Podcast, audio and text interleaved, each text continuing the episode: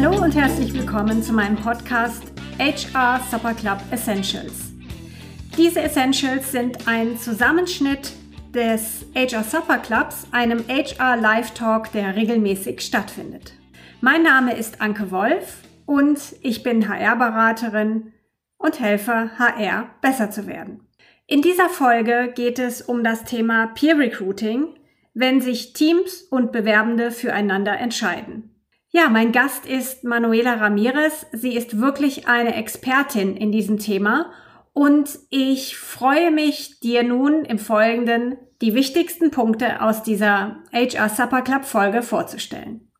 Wir sprechen heute mit der Manuela über das Thema Peer Recruiting, ähm, wenn sich Teams und Bewerbende füreinander entscheiden. Und ich denke und bin mir sicher, dass das ein total relevantes Thema ist.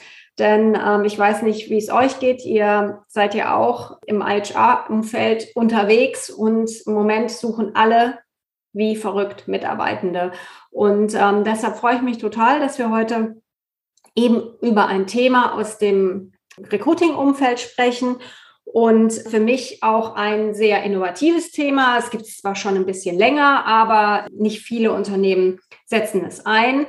Ähm, was ich besonders spannend finde in dem Zusammenhang ist, dass wir ja wissen, wir bewegen uns in einem Arbeitnehmermarkt. Das heißt, die potenziellen Bewerber haben die Möglichkeit, sich die Jobs, die Unternehmen in aller Ruhe auszuwählen und erwarten deshalb eben auch viel Information ähm, über das Unternehmen, über den zukünftigen potenziellen Arbeitgeber, die äh, zukünftige Arbeitgeberin.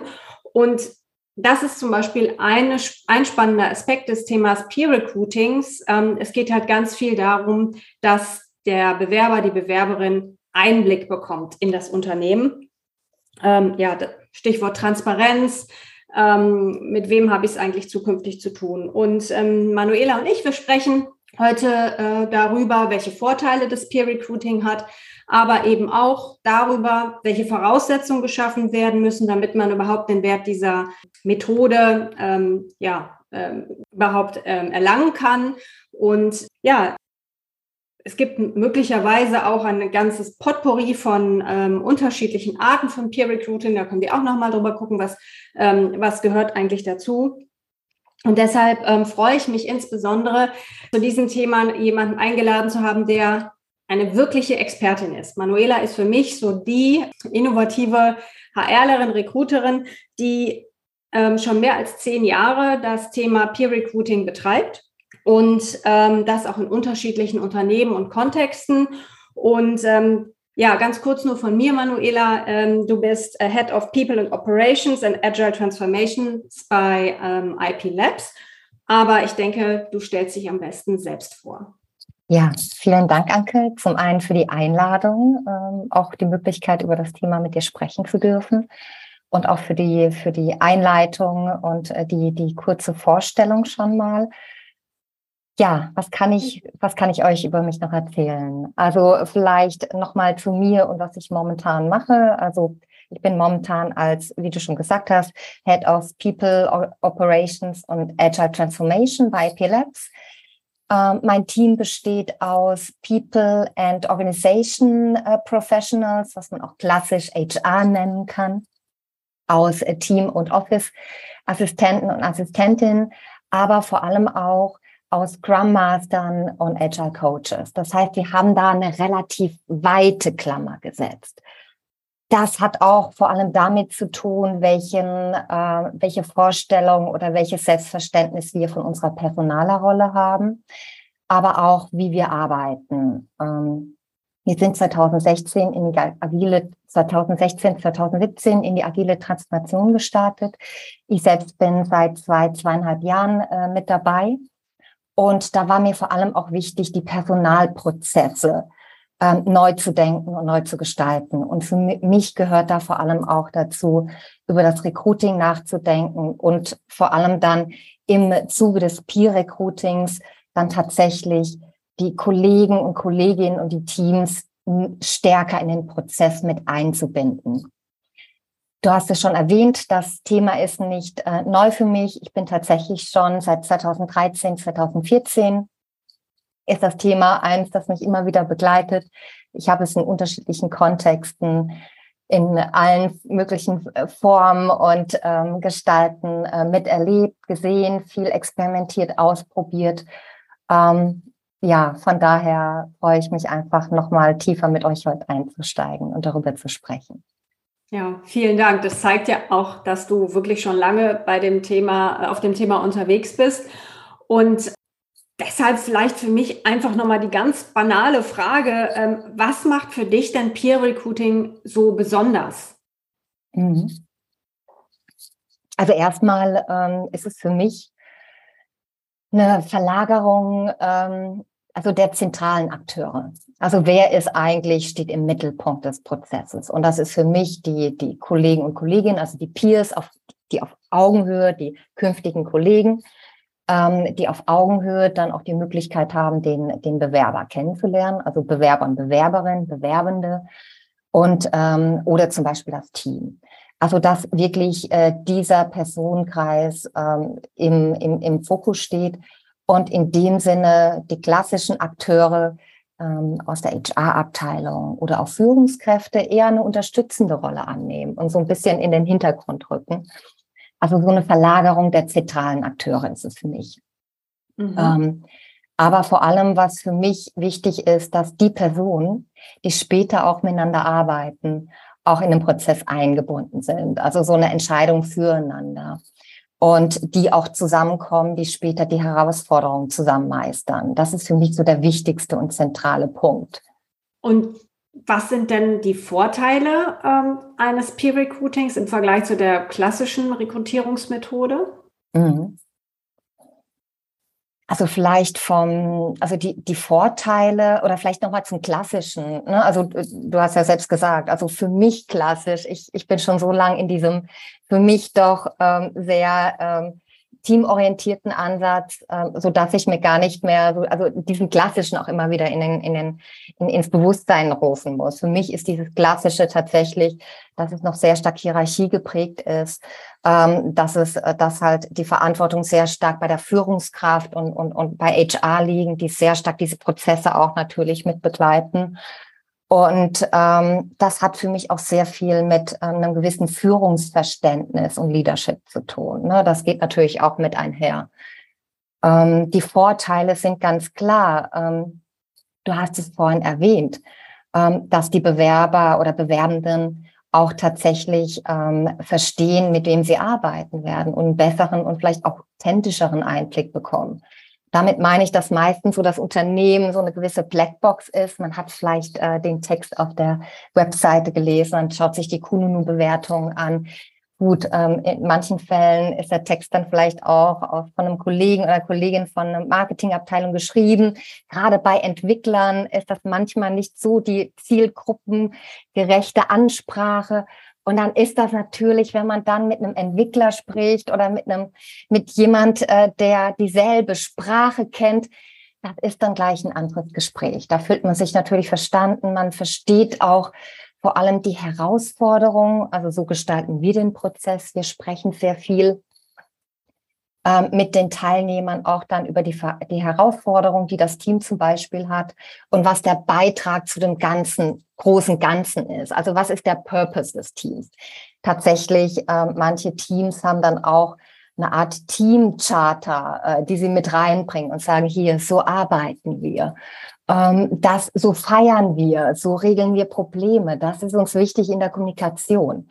Also neben diesen ganzen anderen harten Fakten, ähm, die man aus so einer Stellenausschreibung kennt, erfährt man da noch mal ganz viel mehr von dem Team und kriegt zum Teil halt auch noch mal ähm, eher diesen Match auch hin. Was ist die Herausforderung und die Frage an den Bewerbenden oder die Bewerbende, was bringst du mit, um uns im Team zu ergänzen und bei der aus der Herausforderung auch mit ähm, zu begleiten oder zu unterstützen das, das ist eine ganz andere Dynamik, die dadurch entsteht. Ne? Es ist so ein Recruiting auch auf Augenhöhe. Mein Ansatz ist, oder das ist das, wo, äh, wonach ich halt auch äh, Peer Recruiting verstehe, wirklich die Personen da zusammenzubringen, die dann auch auf Augenhöhe miteinander sprechen und später die Herausforderungen dann auch miteinander meistern. Mhm. Und dann auch den Match für sich auch ganz klar finden. Das ist jetzt einfach nur, nur ein Beispiel. Ja, Im, äh, in unserem Vorgespräch hast du ja auch erwähnt, dass es tatsächlich faktisch ähm, Vorteile gibt im Onboarding und mhm. im Commitment. Vielleicht erzählst du uns darüber noch was. Mhm ich bin halt fest überzeugt, wenn du, wenn du Personen, wenn du Kollegen, Mitarbeiter mit einbindest, dann stärkst du natürlich auch zum einen die Eigenverantwortung. Du bindest sie mit ein, wenn man mitgestalten kann, wenn man mitentscheiden kann. Das macht auch was. Und ähm, ich glaube, damit erhöhst du auch, und das glaube ich nicht nur, das weiß ich, erhöhst du auch das Engagement der Kollegen, sich auch zu beteiligen und die Entscheidung auch später mitzutragen. Was meine ich damit? Wenn du zum Beispiel auch im Recruiting-Prozess merkst, es ist vielleicht ähm, eine Person, die nicht die zehn Punkte mitbringt, was ja selten so ist, dass man sagt, das ist die komplette Liste der Anforderungen.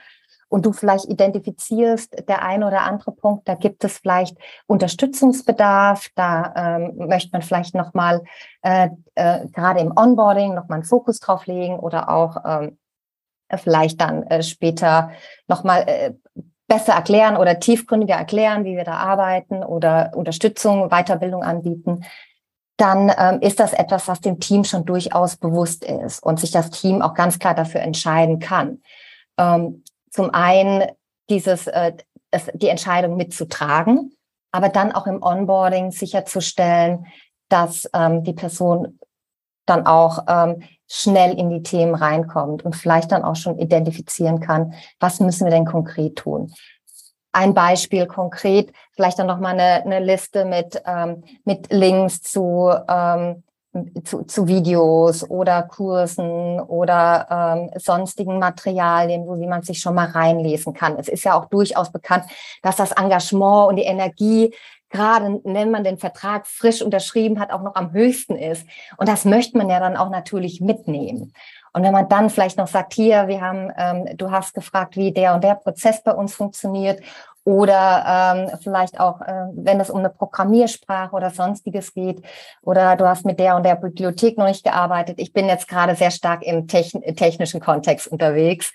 Das funktioniert aber genauso auch für andere Bereiche dann kann man da auch einfach die Zeit nutzen, schon mal Informationen mitzuschicken oder jemand ähm, was an die Hand zu geben, um, eine, um, um vielleicht eine, eine Lücke zu schließen, aber auch jemand zu ermöglichen, ähm, schon mit dem Onboarding oder dem Einlesen, Einarbeiten vielleicht frühzeitig anzufangen und das bevor der erste Tag ansteht. Ähm, und du sagst ja auch, dass ähm, aus Seiten des Bewerbers, der Bewerberin dann mhm. ein Commitment besteht. Äh, du hast mir erzählt, dass aus deiner Erfahrung ähm, weniger Kündigungen in der Probezeit stattfinden und vielleicht auch Dropouts, das kennen wir ja auch. Mhm. Der Kandidat, die Kandidatin hat den Vertrag unterschrieben und mhm. ähm, kommt dann trotzdem nicht. Ähm, wenn ich dich richtig verstanden habe, ist Peer Recruiting da auch ein, ja, ein bindendes Element für, äh, für die Bewerbenden. Mhm. Genau. Also zum einen haben wir ja schon den ähm, authentischen Einblick ähm, angesprochen, also diese authentische Kommunikation, die dann nicht ähm, nur auf Aussagen der Website oder so, wie ich schon beschrieben habe, ähm, besteht, sondern und der, der potenziellen künftigen Führungskraft, sondern tatsächlich von, von künftigen Kolleginnen und Kollegen. Das hat schon nochmal vielleicht auch ein anderes Gewicht. Das heißt, du hast tatsächlich nochmal auch einen umfangreicheren Einblick. Es ist nicht nur ein oder zwei Personen, wir haben tatsächlich einen mehrstufigen Prozess, wo wir dann auch das Team einladen, zum Beispiel, und man tatsächlich das Team kennenlernen kann und sich mit den Kolleginnen und Kollegen auch austauscht. Also es ist nochmal so eine breitere Entscheidungsbasis und mehr Stimmen, die man hört. Das ist das eine, aber ähm, auch, dass man ein besseres Verständnis bekommt über die Herausforderungen, über die tägliche Arbeit, was werde ich tun, was sind wirklich die Herausforderungen und vielleicht auch äh, nicht nur die ganzen tollen, vielleicht dann auch ehrlich gesagt, ja, da, das ist ein Thema, da haben wir ein bisschen Luft, ähm, da müssen wir dran arbeiten, aber ähm, das, das wollen wir proaktiv angehen. Das ist ja auch dann sehr ehrlich und authentisch und das macht auch den Unterschied, finde ich. Mhm. Ähm, und tatsächlich, was du, was du auch gesagt hast, die, die, das Thema Kündigung, vor allem jetzt von, von, ähm, von dem Arbeitnehmer, also von, von der Seite des Bewerbenden, ähm, dass da tatsächlich, wenn die Entscheidung gefallen ist, wir tatsächlich relativ wenig ähm, Kündigung hatten ähm, in der Probezeit, dass jemand gesagt hat, oh, das habe ich mir anders vorgestellt. Ja, das ist ja tatsächlich. Ähm, ich habe ich hab das anders verstanden. Das ist doch nichts für mich. Und das kannst du, glaube ich, schon ganz gut, ähm, ganz gut vorher aufdecken, was die Motivation ist, was die Herausforderung ist. Das ist ja sicherlich auch ein, ähm, ein starkes Argument für Unternehmen und Personalabteilungen, wenn man mhm. sich überlegt, ne, man spricht ja immer von Cost of Recruiting, ja, mhm. ähm, was ähm, sozusagen der ganze Prozess ähm, an, an, an Zeit, aber auch monetär äh, einfach kostet. Mhm. Insofern ähm, ist das ähm, ja sicherlich ein, ein, ein, nicht so unterschätzender Benefit, dass man dann sagt, okay, die Chance, dass derjenige oder diejenige dann auch bleibt, ist einfach viel höher. Jetzt hast du ja ein paar Mal gesagt, ähm, der äh, Bewerber, die Bewerberin erfährt ganz viel durch, ähm, über das Unternehmen, über das Team. Was, wenn wir mal in Richtung Voraussetzungen gucken, was braucht denn die Organisation oder das Team, die Führungskraft, um wirklich gut ähm, Peer Recruiting durchzuführen? Hm. Ich denke, vor allem wichtig ähm, zu wissen, warum man es machen möchte, auch das Gespräch geführt zu haben, warum gehen wir den Schritt, warum wollen wir Peer Recruiting und äh, was versprechen wir uns daraus und wie viel davon vor allem. Ne? Ähm, da können wir sicherlich auch gleich nochmal einsteigen. Wenn ich sage, wie viel, bedeutet das, ähm, in welchem Prozessschritt, aber auch ähm, in welchem Grad der Verantwortung ähm, soll das denn von der Führungskraft und HR dann auch an das Team oder die, die eingebundenen Personen übergehen? Äh, bedeutet, je nachdem, wie, äh, wie man den Prozess gestalten möchte, braucht es vor allem aber auch ganz viel Transparenz und ähm, Information in Richtung Team. Weil ähm, das Team muss natürlich auch verstehen, wen suchen wir. Wenn du zum Beispiel ähm, die Kolleginnen und Kollegen einbinden möchtest in die, in die Anforderungsanalyse oder in die Erstellung der, der Ausschreibung, dann ist es natürlich auch wichtig, okay, kennen Sie die Herausforderung für die momentane Situation, aber wo wollen wir hin? Also dieses ähm, Big Picture. Äh, was ist unser Beitrag auch zu dem großen Ganzen? Und ähm, das muss das Team schon ganz gut verstehen. Also eingebunden werden in die strategische Ausrichtung und in die Ziele des Unternehmens, die verstehen können, aber auch einen gewissen, ich sag mal, Reifegrad und zu verstehen, wo stehe ich als Team ähm, und, und auch eine gewisse Reflexion auch darüber, was brauchen wir als Team? Wie sind wir aufgestellt? Und ähm, wie wollen wir uns denn künftig aufstellen? Und wen, äh, wen brauchen wir denn? Also auch, ne, ähm, was fehlt uns vielleicht sogar noch in unserem Setup? Und das halt natürlich dann auch entsprechend zu reflektieren. Du brauchst die Kompetenzen. Also tatsächlich gibt es ja das ein oder andere Do und Don't im, im Recruiting, was man durchaus beachten muss. Das Wissen muss natürlich auch an das Team übergeben werden oder das Team muss entsprechend oder die begleitenden, also die Personen, die im Recruiting involviert sind, müssen natürlich auch entsprechend gecoacht werden oder von, von, von, von HR oder PNO dann auch begleitet werden. Also was gibt es da denn im Interview zu beachten? Ne? Auch ähm, Unconscious Bias, also diese ganzen Themen auch tatsächlich anzusprechen und mit dem Team, das Team zu begleiten, das Team auch zu unterstützen in ihrer Reflexion. Ähm, das ist schon extrem wichtig. Und mhm. dann zuletzt braucht tatsächlich, braucht es auch eine Führungskraft, die bereit ist, loszulassen und äh, die Prozesse auch an das Team abzugeben. Also bedeutet damit auch ganz viel Vertrauen und entsprechend ähm, ja das Vertrauen in das Team oder die, äh, die ähm, im Prozess beteiligten Personen, das auch im Sinne des Unternehmens auch umzusetzen. Mhm. Bei dem Stichwort Transparenz fallen mir sofort Gehälter ein. Ähm, mhm. Und mhm. äh, ja, wie, wie, gehst du damit um?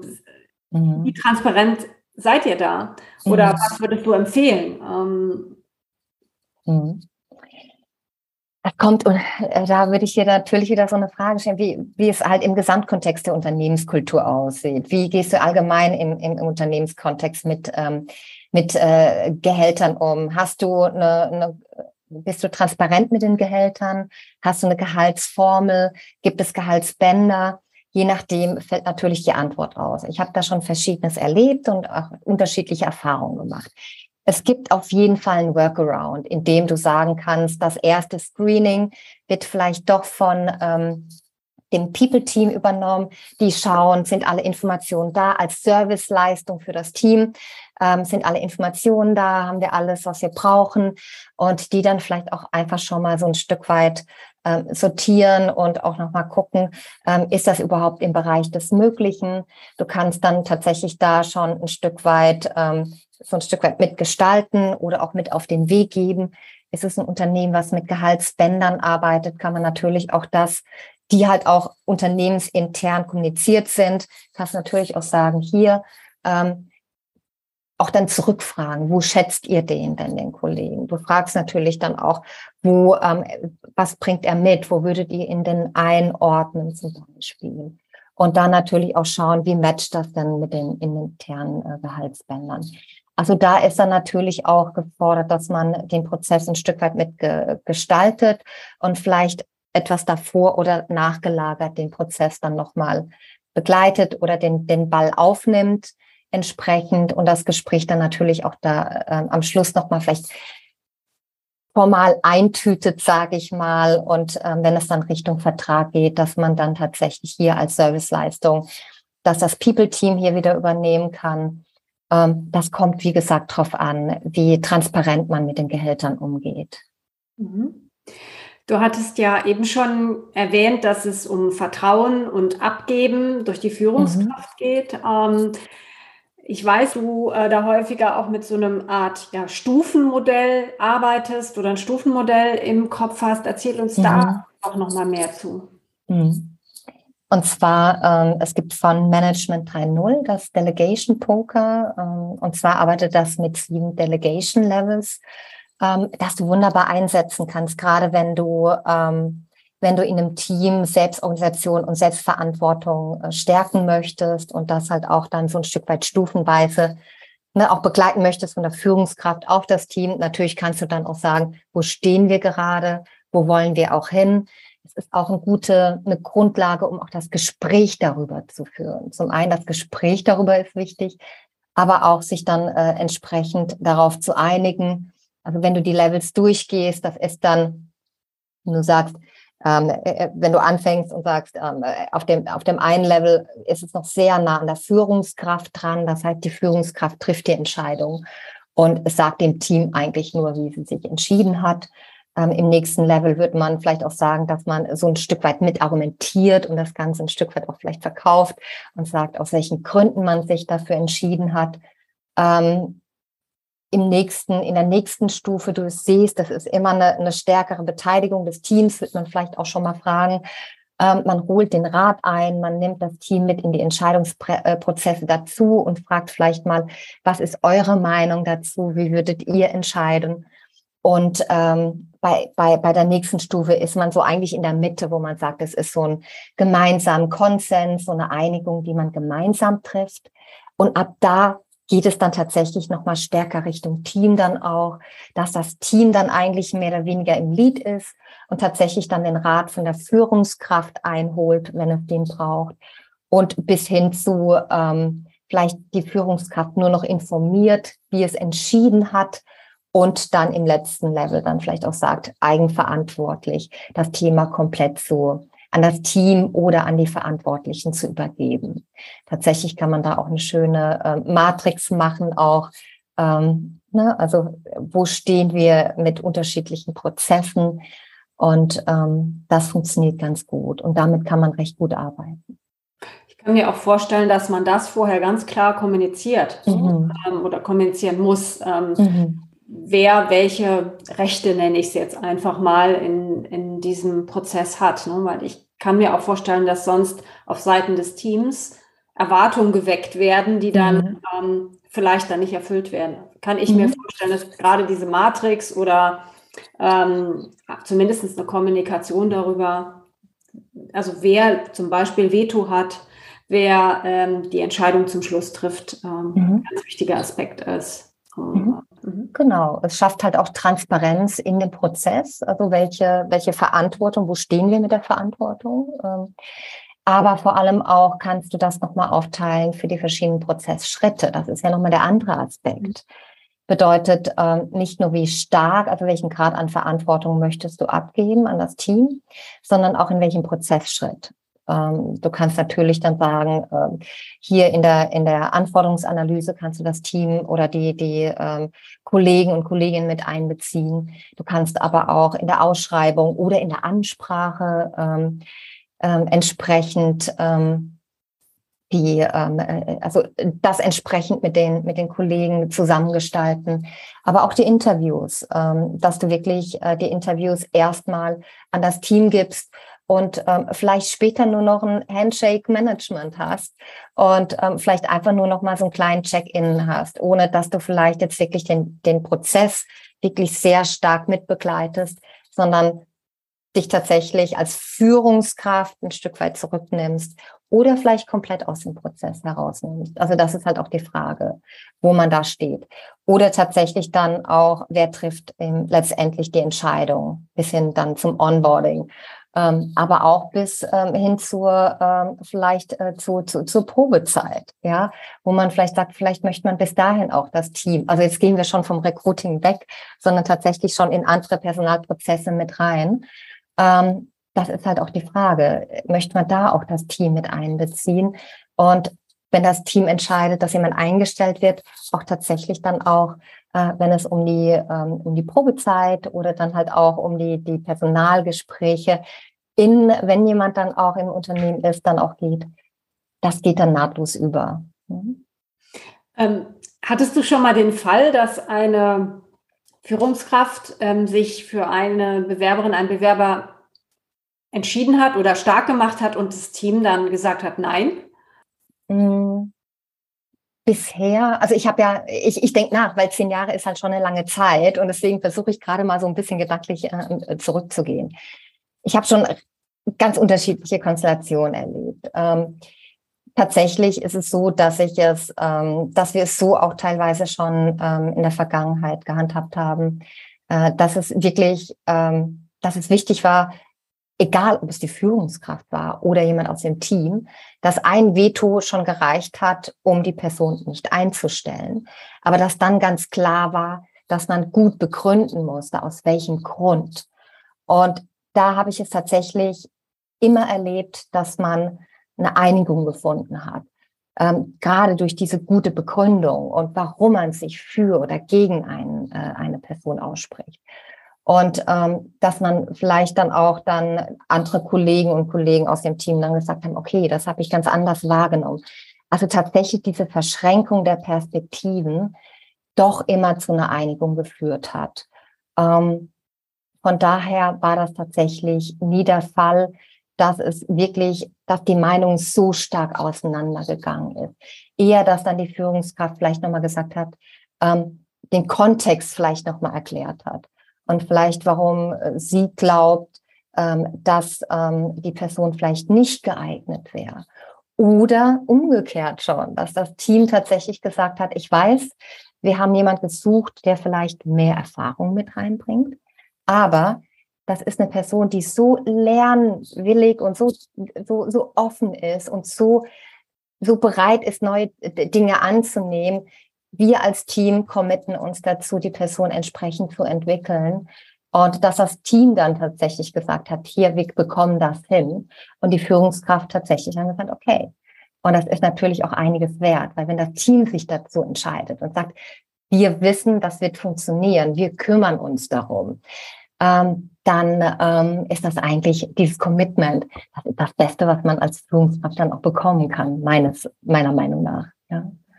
Ja, also stimme ich dir nur zu. Und ich, ähm, ich vergleiche es jetzt mit den klassischen Recruiting-Prozessen ähm, und denke, ja, das ist irgendwie ganz anders, ja. Also bei den mhm. klassischen Recruiting-Prozessen, wenn man die jetzt so wirklich sehr traditionell denkt, dann bekommt das Team ja irgendwann einfach einen Kollegen, eine Kollegin vorgesetzt. Mhm. Und ähm, das, was du gerade beschrieben hast, ist ein komplett anderes Vorgehen, komplett anderes, wie du sagst, Commitment.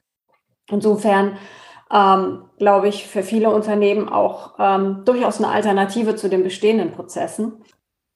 Ja, und das war auch schon mein Gespräch mit Manuela Ramirez. Ähm, aber wie immer hatten die Zuhörer und Zuhörerinnen des HR Supper Clubs die Möglichkeit, ihre eigenen Fragen zu stellen.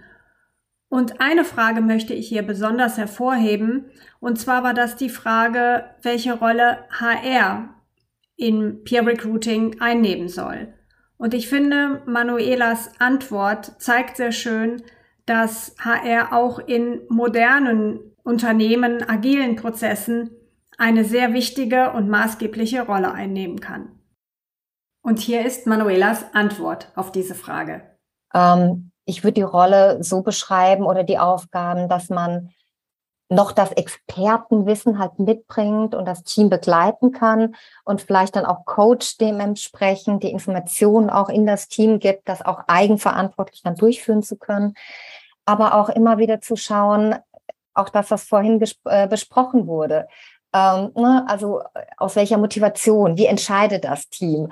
Ähm, hat es auch entsprechend äh, reflektiert, wie es aufgestellt ist? Und ähm, wen es vielleicht optimalerweise im Team bräuchte. Also auch diese Selbstreflexion ähm, im Team auch mit zu begleiten. Also dann auch so ein Stück weit ein Coaching. Und vor allem, was ich immer sage, so ein ähm, Recruiting Facilitator, so ein neutraler zu sein, der den, der den, der oder die den Raum aufmacht und dann auch das Gespräch begleitet, aber eher den Prozess und nicht den Inhalt. Und ähm, von daher verändert sich damit natürlich auch die Rolle sehr mhm. stark. Ich finde, das war wieder eine sehr inspirierende und spannende Folge des HR Supper Clubs. Danke, liebe Manuela Ramirez, dass du bei uns warst und mit uns über das Thema Peer Recruiting gesprochen hast. Und falls du, lieber Podcast-Zuhörer, liebe Podcast-Zuhörerin, das nächste Mal auch beim HR Supper Club dabei sein möchtest, dann bist du herzlich eingeladen. Schick mir einfach eine E-Mail. Ich freue mich auf dich.